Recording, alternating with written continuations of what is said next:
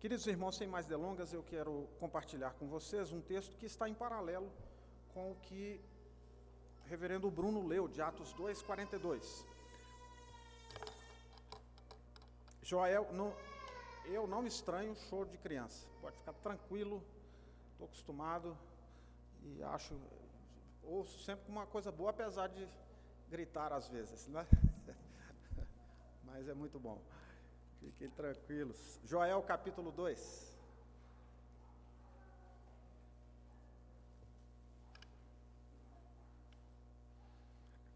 Joel capítulo 2.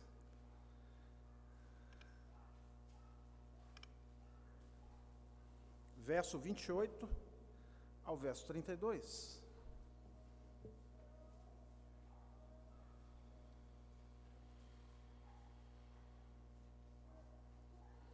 Joel 2, 28 a 32. Joel é um livrinho pequeno que fica entre Amós e Oséias. Ajudou? Talvez não. Manusei bem aí a, a escritura. Todos abertos? Vou fazer a leitura do texto sagrado e vocês acompanhem.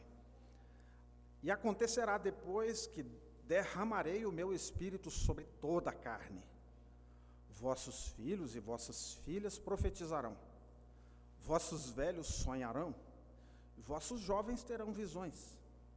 Até sobre os servos e sobre as servas derramarei o meu espírito naqueles dias.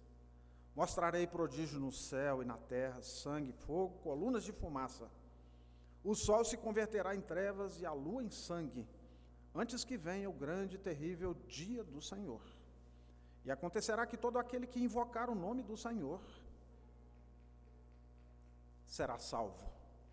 Porque no Monte Sião e em Jerusalém estarão os que forem salvos, como o Senhor prometeu.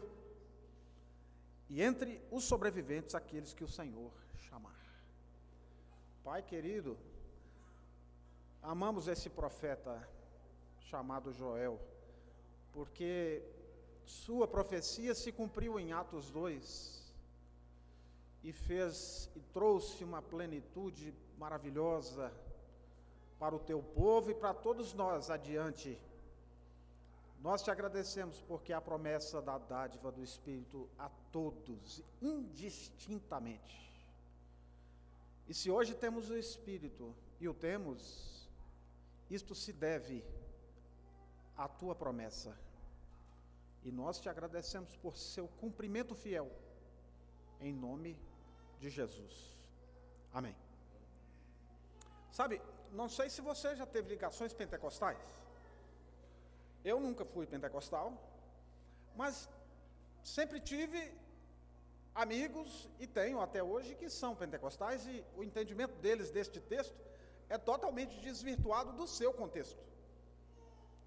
Este texto, em linhas gerais, sendo objetivo, para não perdermos tempos com vãs divagações, aponta para uma época, quando ele diz aqui, olha, verso 28, acontecerá depois, daqui a pouco eu situo para vocês o que vem antes, para que vocês entendam como Deus vai manifestar a misericórdia de Deus, a sua misericórdia, para com o seu povo, que está numa situação que parece que a ação do Espírito Santo está ausente. Um tempo de abandono, um tempo de discórdia, um tempo de falta de entendimento. O profeta Oséias, antecedente aqui, diz que o meu povo está perecendo por falta de conhecimento. E conhecimento destes detalhes, ou seja, da revelação de Deus. Veja, depois então destes dias, derramarei o meu espírito sobre toda a carne. Aí os pentecostais gostam. Vossos filhos e vossas filhas profetizarão. Vossos velhos sonharão. Quem não gosta de sonho, né? Ontem à noite eu tive dois. Não vou contar. E, e, e não vou contar como sonho, como revelação. Porque o profeta Jeremias diz que a gente deve contar sonho como sonho. A gente entende esses detalhes. Mas o que ele está falando aqui, você precisa entender. Vou explicar para você. e os jovens terão visões. Você já teve visão? Já teve um êxtase? E de repente, como, como Jacó, coloca a cabeça em cima de uma pedra, fugindo do seu irmão Esaú, e de repente o céu abre, uma escada desce, não é escada dessas de corda, não. Uma escada desce, uma escada grande, e liga céu e terra. Ele olha para aquilo, é em sonho. O texto vai dizer que é visão. Ele estava dormindo. Mas a visão se estabelece. Ele vê céu ligado na terra, anjos subindo e descendo. O texto de Gênesis nos diz. E Jesus explica que visão é essa. Ele é a escada, João capítulo 1, versículo 51. Ele é a escada que liga céu e terra, para você não ficar viajando no sonho de Jacó. E o entendimento é: a escada que liga céu e terra é Cristo. E os anjos sobem e descem fazendo a vontade de Deus. João capítulo 1, versículo 51. O texto é Gênesis 28, né? A escada. Todo mundo olha para aquele texto, que visão espetacular. Hum. Olha a, a, referência cruzada que está lá. Sabe aquela notinha de, de rodapé? Um númerozinho pequenininho, ou uma letra. Joga na nota de rodapé o texto de João 1,51, explicando a visão. Muita gente olha para esses detalhes e fala assim: não, ter sonho. Os nossos irmãos pentecostais. Entendimento rudimentar. Entendimento parcial, vamos dizer assim, das Escrituras. Com todo respeito aos nossos irmãos pentecostais não é mesmo? Alguns de nós saíram deste meio por um entendimento mais profundo. Vou mostrar para vocês o que significa isso daqui. Vejam, há uma promessa feita lá em Atos 2, 37 a 39, que é a promessa que o reverendo Bruno leu. Esta promessa é para vós e para os vossos filhos. Quando o texto mostra que alguém falou, quem foi que falou lá mesmo? Foi Pedro? Pedro falou lá. E de repente ele acaba de dizer, o coração deles aperta, e eles falam assim: o que faremos? E ele diz: arrependeu-se. Naquele dia, 3 mil batizados. O que, que aconteceu ali? O que, que aconteceu antes? Em Atos 2, derramamento do Espírito sobre todos. Todos. O texto diz aqui, e diz nas, nas referências, nas citações deste texto no Novo Testamento, sobre toda a carne. O que significa toda a carne? Você está falando de carne? Ou está falando sobre todos indistintamente? Sobre todos. E é impressionante mostrar que essa promessa não é só de Joel. Ela antecede a este tempo aqui a promessa do Espírito Santo não agir de forma eventual, apenas num artífice do templo, apenas num grande rei que de repente é, é, ele é tomado pelo Espírito Santo e arrebenta gigantes. Os seus soldados detonam mil pessoas. Não é, é isso mesmo, não acha que não é não, porque depois sua mãe mostra para você os, os soldados de Davi. A ação do Espírito, é interessante, parece uma hipérbole, né? Mas é verdade. E interessante notar que estas ações pontuais no Velho Testamento, a gente olha e fala assim: meu Deus, eu queria isso. Meu Deus, eu queria aquele tempo lá de Esdras e de Neemias, que quando eles leram a palavra, depois de 70 anos de cativeiro, todo mundo chora. Aí o, o, o líder, o grande líder, diz: Não é tempo de chorar, vamos rir, porque a alegria é grande, mas a tristeza também era grande por causa dos muitos pecados que eles tinham cometido para ir para o cativeiro. Mas a ação do Espírito foi maravilhosa. Vocês se lembram de um grande rei reformador em Judá? De repente, a Bíblia, o, o, o rolo da lei, esquecido no templo, e de repente, reformando-se o templo, ele encontra e houve grande alegria, apesar do cativeiro estar logo um pouquinho na frente. Ações do Espírito no Velho Testamento, revelando o que Deus queria dizer. E Deus dizia, Deus falava no Velho Testamento, muitas vezes, de muitas maneiras, pelo seu Espírito. Às vezes ele pegava um profeta e dizia assim: Assim diz a minha palavra, vai e diga como eu estou mandando. Estou parafraseando para vocês. Assim diz o Senhor. Dois pontos. E ele dá a revelação. O profeta ouve, às vezes anota e entrega. Se ele acrescentasse ou tirasse, morria. Chama de revelação direta, dada de forma profética, por meio de um homem que Deus escolheu. E não era qualquer um, não.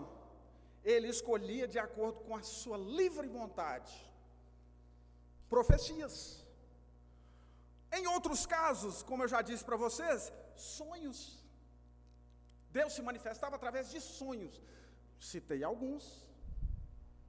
Pessoa sonhava e de repente Deus falava no sonho. Lembra do sonho de Faraó?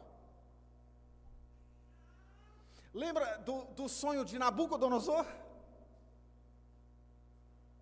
Quem revelou o sonho? O sábio Daniel, no caso de Nabucodonosor. O outro, do, de Faraó, José.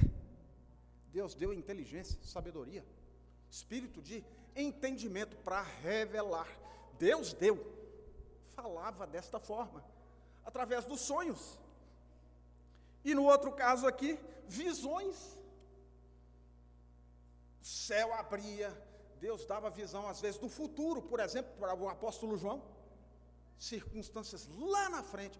Para Daniel, por exemplo, circunstâncias lá na frente, revelava antes. Mas, irmãos, Deus falando por meio de uma pessoa escolhida, e esta pessoa tinha que escrever e dizer somente o que Deus tinha dito. Não podia acrescentar nem tirar.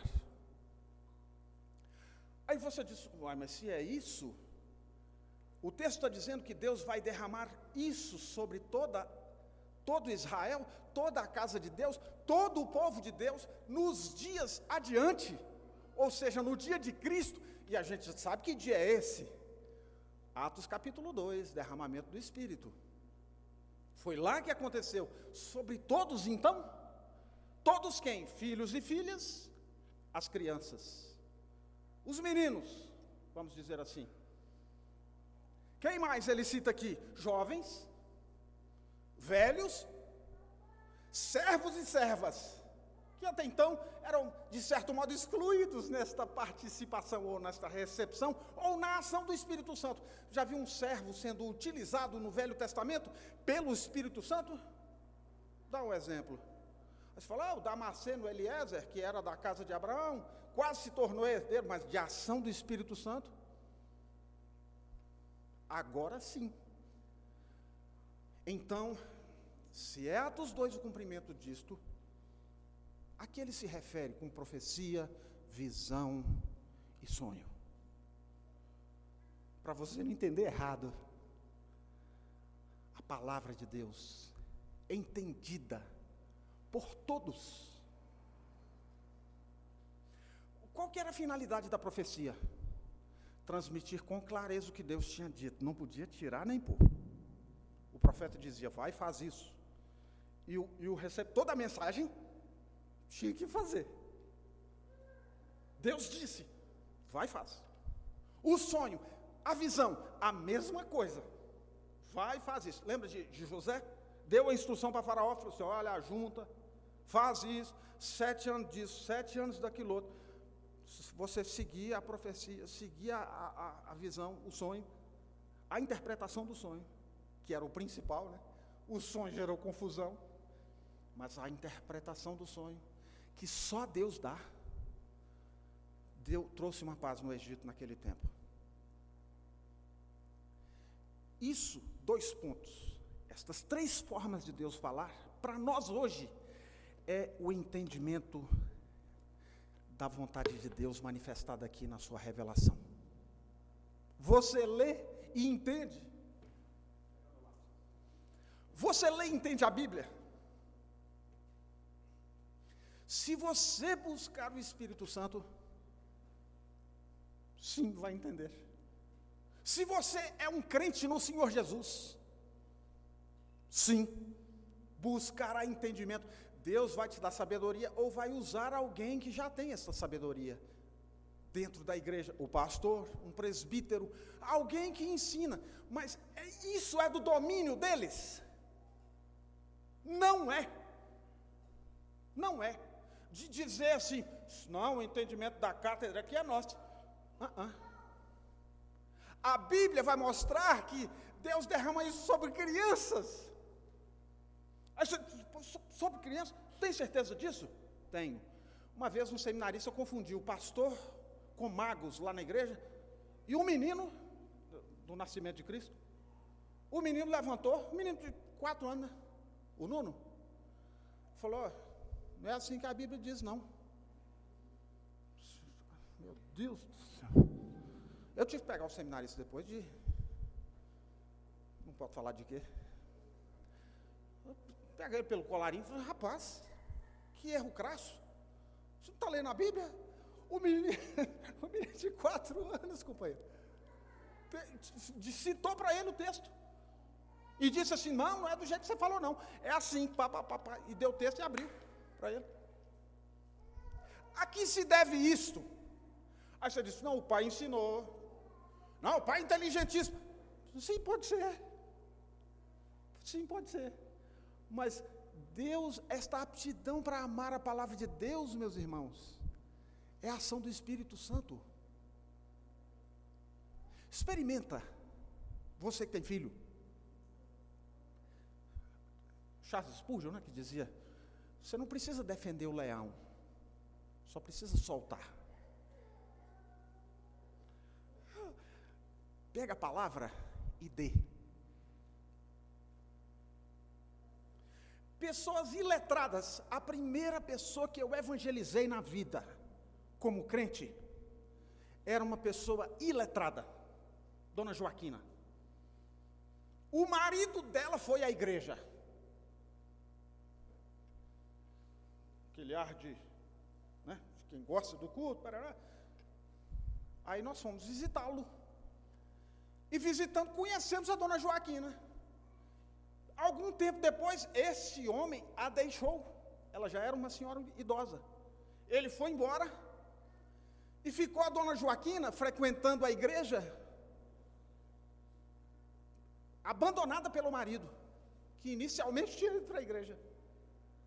E você sabe como é que ela entendia a Bíblia? Ela, ela gravava os versículos, ela não sabia ler. Às vezes pedia para os filhos lerem a Bíblia para ela, mas ela gravava, memorizava os versículos da Bíblia. Você lia um texto na frente, na liturgia do culto, na pregação, ela memorizava. E depois começou a evangelizar mulheres da idade dela, vizinhas. Uma mulher de oração simples, viu? Simples. Simples. Dona Joaquina falou assim: você foi lá aquele dia na minha casa, pregou o evangelho para mim, nunca mais eu esqueci. Foi para a igreja e conhece a Bíblia toda mas não sabe ler. Deus agindo no coração dessas pessoas, gravando. Como é que diz o texto aqui? Olha que delícia. Mostrarei, o, o texto diz: acontecerá, derramarei o meu espírito sobre toda a carne. Primeiro, vamos para as categorias: filhos e filhas. Mas aplica-se às crianças, ó, o texto de Atos 2, 37 a 39, não, vá, não fala para vossos filhos, você vai excluir os pequenininhos? Não, é só a partir dos 12, ou até os 12, de 7 a 12. Só que se encaixa aí, pastor. Ah, é? Como é que você vai dizer isso? A idade da razão. A gente começa a fazer aquelas seleções, né? Não, ensine desde o nascimento. A minha esposa com o Luca, né, que não estava na barriga, era corinho, era música, era, era, era, sabe aquelas conversas da mãe? Passa a mãe na barriga, ó oh, filho querido, estamos orando por você. Cita versículo bíblico, passa corinho, passa, aí põe a, até o, o, aparelho musical põe aqui assim, para o menino ouvir. Olha se a mãe chupa sorvete e o menino, né, doutor? E o menino dá carro. saboreada dentro do ventre da mãe. Você acha que não vai ouvir? E você acha que Deus não vai agir neste nascituro? Sim, age. Precisamos confiar mais nisso. Orar mais por isso. E ver a vontade de Deus se estabelecer. Os vossos filhos e filhas. Talvez você não tenha nem filho ainda, está casado. Não, é? não tem filhos. Senhor Deus, abençoa meus filhos. Eu oro pelos meus filhos para que eles permaneçam na fé. E oro assim, Senhor, eu não sou suficiente. Tem uma época que os meninos, viu, Lívia? Quantos filhos? Três, né? E mais um chegando. Um ou uma? Um. Vai precisar de domínio, né? Aquela. Para não escapar, não atravessar a rua sozinho.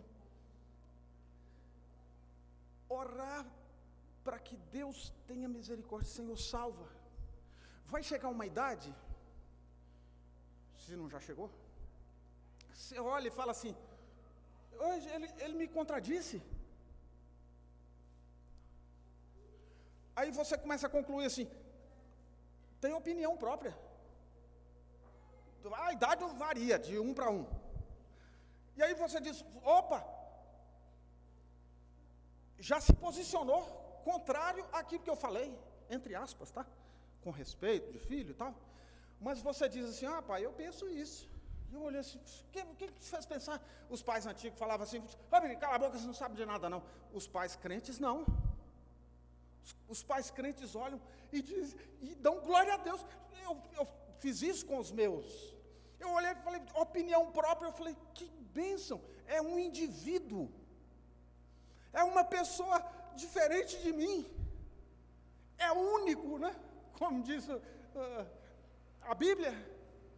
É, é único, é um indivíduo, literalmente.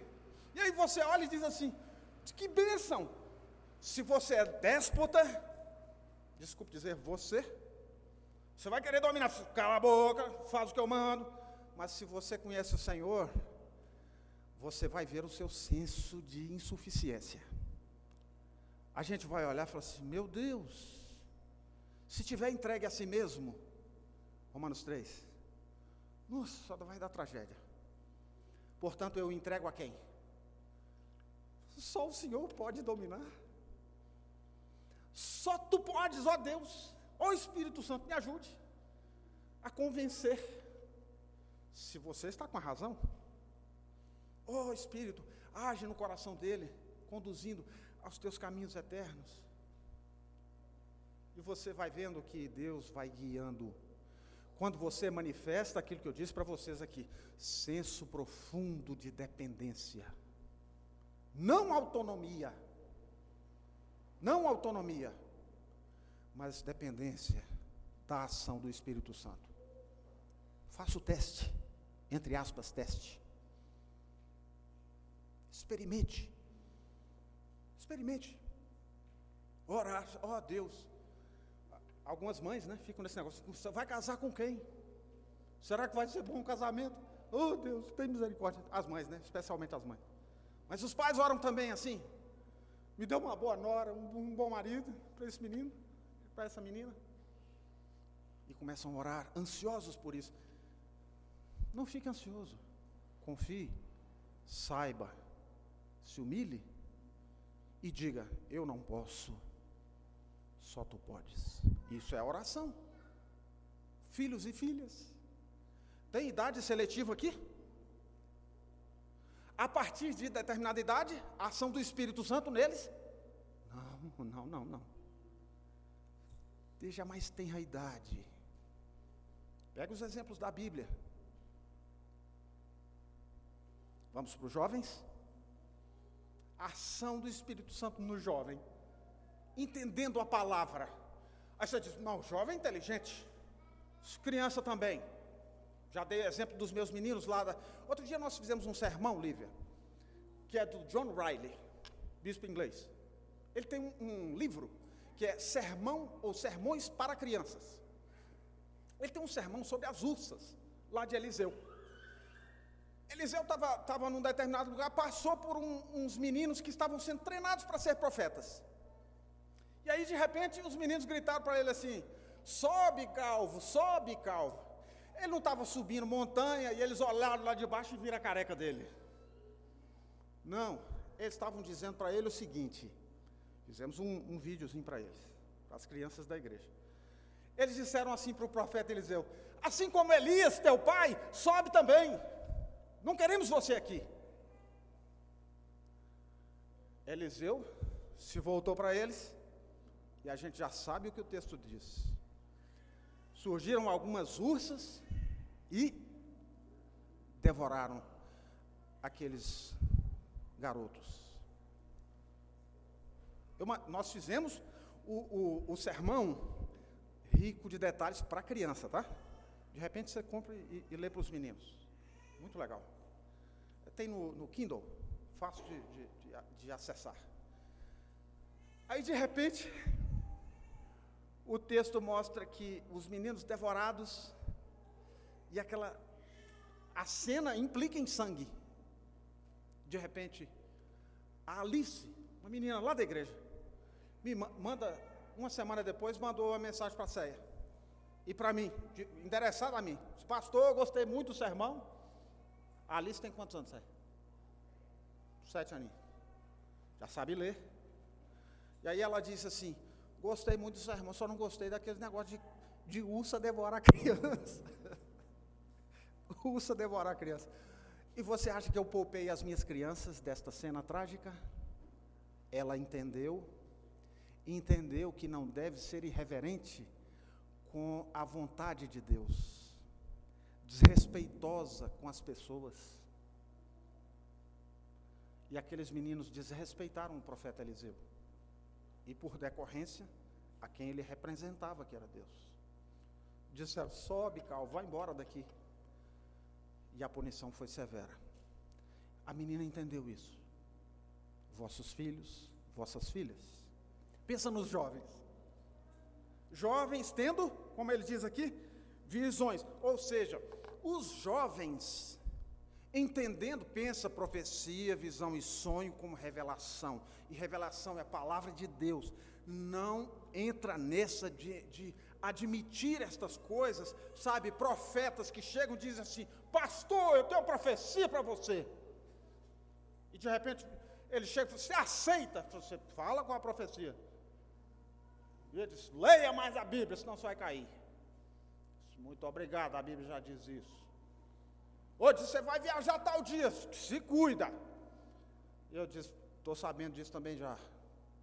E alguém me perguntou: Você aceita essas revelações? E eu disse claramente, sem ser desrespeitoso, porque tenho irmãos pastores pentecostais. Qual é a única revelação digna de 100% de aceitação? Só a Bíblia. Eu confio 100%. O resto, sempre fica aquela margem, né? Se é, se não é. Mas mais do que isso, Deus escreveu um livro para nossa orientação, para nossa guarda. Fechou esse cânon. Fechou a escritura para guiar nossa vida. Mandou escrever. Agora a gente vai querer outras coisas? Voltar aos rudimentos do Velho Testamento? Não, jovens a palavra de Deus está acessível a vocês. Sejam criteriosos. Estudem a palavra. E a gente vê, sabe, num tempo de tanta informação, jovem que não conhece as Escrituras. Às vezes dentro da igreja. Mas pense nessa, no derramamento do Espírito Santo aqui. Quando um jovem conhece a Escritura, você olha e diz: que bênção que ele se torna na faculdade. Os pais olham e falam assim, meu, meu Deus, meu filho vai para a faculdade. O que, é que eu vou fazer? O que você faz? Qual o domínio que você tem? Eu te pergunto. Perguntei para as crianças, para os pequenos. Qual o domínio que você tem? Nenhum. Qual o domínio que Deus tem? Total. Qual o domínio que a palavra de Deus tem? Total. A palavra de Deus é poderosa. E o Espírito Santo aplica essa palavra. Meus dois estão quase saindo da faculdade. Qual o problema da faculdade? Desconfiança? Não, confie na ação plena do Espírito Santo. Entenda isso, revelação clara para os jovens. Eu sei, muitos jovens têm andado no erro, em igrejas, em lugares onde se prega o falso evangelho, não o evangelho das Escrituras, um evangelho do oba-oba, um evangelho do sexo livre, um evangelho do, do, do não tem nada a ver, um evangelho destas coisas assim, parciais da vida cristã, um evangelho da não honestidade. Falso evangelho, falta critério para conhecer com clareza. Você tem a ação do Espírito Santo dentro de você? É um crente? Experimente então conhecer mais a palavra e você vai ver como você, jovem, vai enxergar bem as coisas. Sabe esse negócio de hoje? Eu sou agudo, me desculpe, eu sou agudo no falar. Sabe esse negócio de, de Deus tem um sonho para você? Esse Deus, entre aspas, fofinho de sonhos, e não de planos, e não de projetos, e não de um plano de salvação feito desde antes da eternidade, na eternidade passada. Sabe, sonhe, manifeste, coloque diante de Deus seus sonhos. E os sonhos de Deus, e, e, e, aí fica entrando como se Deus sonhasse coisas. Deus determina coisas, Deus determina a sua vontade, e ela se cumpre. Confusão com os sonhos daqui, tá? Achando que estes sonhos são estas coisas. Quantos interpretam desse jeito, gente?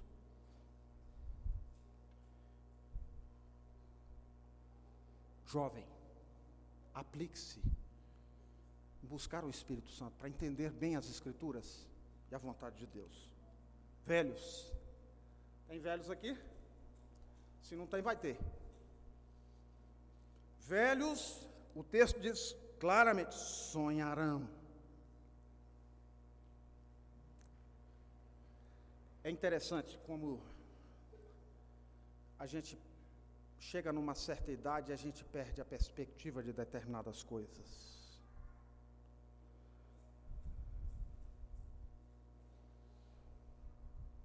Ficamos meio pessimistas ao envelhecermos, desconfiados, os mais velhos, tá? Pessoas mais velhas que desconfiam de Deus. Ficam muito apreensivos com seus filhos, com a vontade de Deus a seu respeito, com sua saúde. Já viu? O sujeito passa dos 50, é o meu caso. Passa dos 50, aí já começa a procurar doença. E fica naquela eterna busca de coisas ruins. O que será que vai acontecer? E fica mais vivendo em função dessas coisas do que de entender o plano de Deus para a sua vida. Velhos sonharão, entenderão a vontade de Deus nas Escrituras para suas vidas, e em virtude disso, o que eles fazem? Como o profeta diz, Isaías diz: saltarão como bezerros na estrebaria, velhos animados. Lembra de Simeão, o velho? pegou Cristo na, nas mãos, nos braços, e na sua velhice avançada disse: Posso morrer feliz, posso morrer. Já havia a redenção de Israel.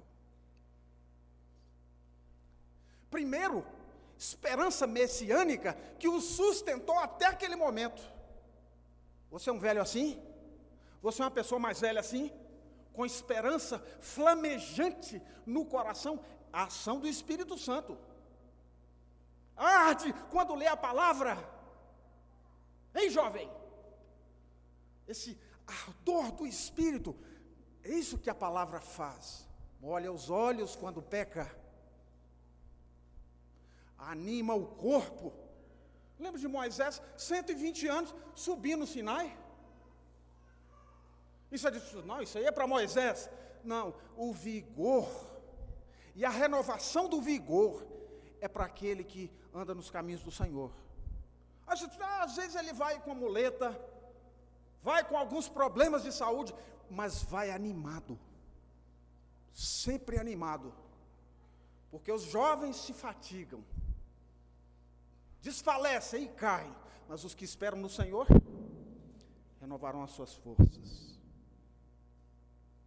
Ação do Espírito sobre um velho, sabe quando você começa a ficar ranzinza dentro de casa? Meu querido irmão, desculpe mais uma vez a franqueza. Se você ficar entregue a si mesmo, deixar de ler a Bíblia, a palavra, deixar de meditar nela dia e noite, você vai ficar uma pessoa chata. Chata. Não faça esse tipo de experiência. Sabe? Reclama de tudo dentro de casa. Reclama do vizinho, reclama das circunstâncias, reclama até do passarinho que está cantando lá fora. Mas se você andar nesta ação plena do Espírito que já nos foi dada, já nos foi dada, já foi derramado sobre toda a carne, sobre servos e servas, para finalizar. Ou, ou seja, gente que estava na periferia da classe social, agora pode ouvir as boas novas do Evangelho, se tornar pleno. Você lembra de um tal de Filemão nas Escrituras?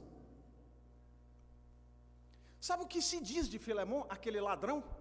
É, Filemão não é o ladrão, Onésimo que é o, que é o, que é o, o servo, né? Filemão era o seu proprietário.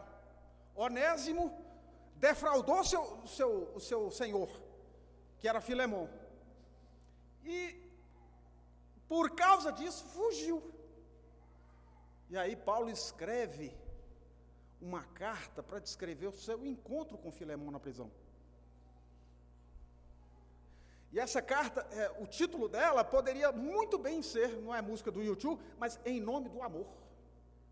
Porque ele diz e pede a Filemão que perdoe a dívida do escravo em nome do amor. E Filemão se converte ao Senhor, se torna útil, fazendo um trocadilho com o nome dele, de Onésimo, se torna útil, o que era inútil se torna útil. E sabe o que, que se diz em, termos de tradição de Onésimo? Um escravo, tá? Você fala assim, mata esse escravo.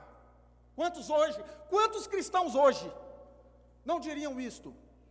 Sabe que cristão gosta de passar o facão em todo mundo? Em todo tipo de criminoso? Em todo tipo de ladrão? O que Paulo fez? Pregou o evangelho. Onésimo se converte e sabe o que, que acontece lá na frente com Onésimo? Diz F.F. Bruce, um dos grandes teólogos do Novo Testamento. Ele se torna bispo de Éfeso. Se torna um pastor. Mas ele se torna o catalogador das cartas da prisão do apóstolo Paulo. Diz esse grande teólogo. O livro é a teologia do apóstolo Paulo. Se você quiser, eu te dou a página e a linha. Isso para mostrar o que o Espírito Santo pode fazer na vida de um escravo, de uma pessoa desprezada, de uma pessoa que está na prisão, de uma pessoa que está renegada ao descaso na sociedade. Isso porque um dia Deus derramou o Espírito sobre toda a carne.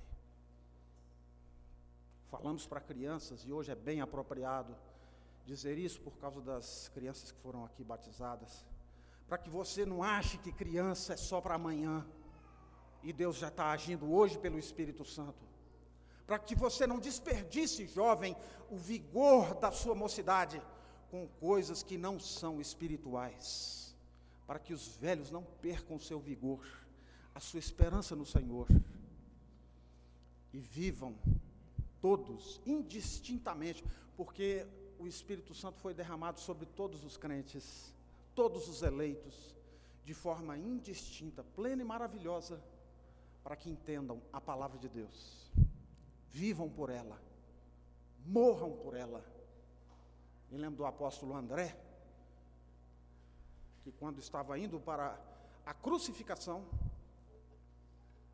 a história diz que ele olhou para a cruz e, diz, e disse assim, em outras palavras: Oh, amada, eu que tanto te esperei, agora te encontrei. Sei lá, coisa de você dizer para a cruz, na qual você vai morrer? É sim. Porque isso é morrer de forma honrada. Porque já tinha vivido de forma honrada. Para todos nós entender o propósito de Deus na nossa vida. Aqui, palavra. Siga.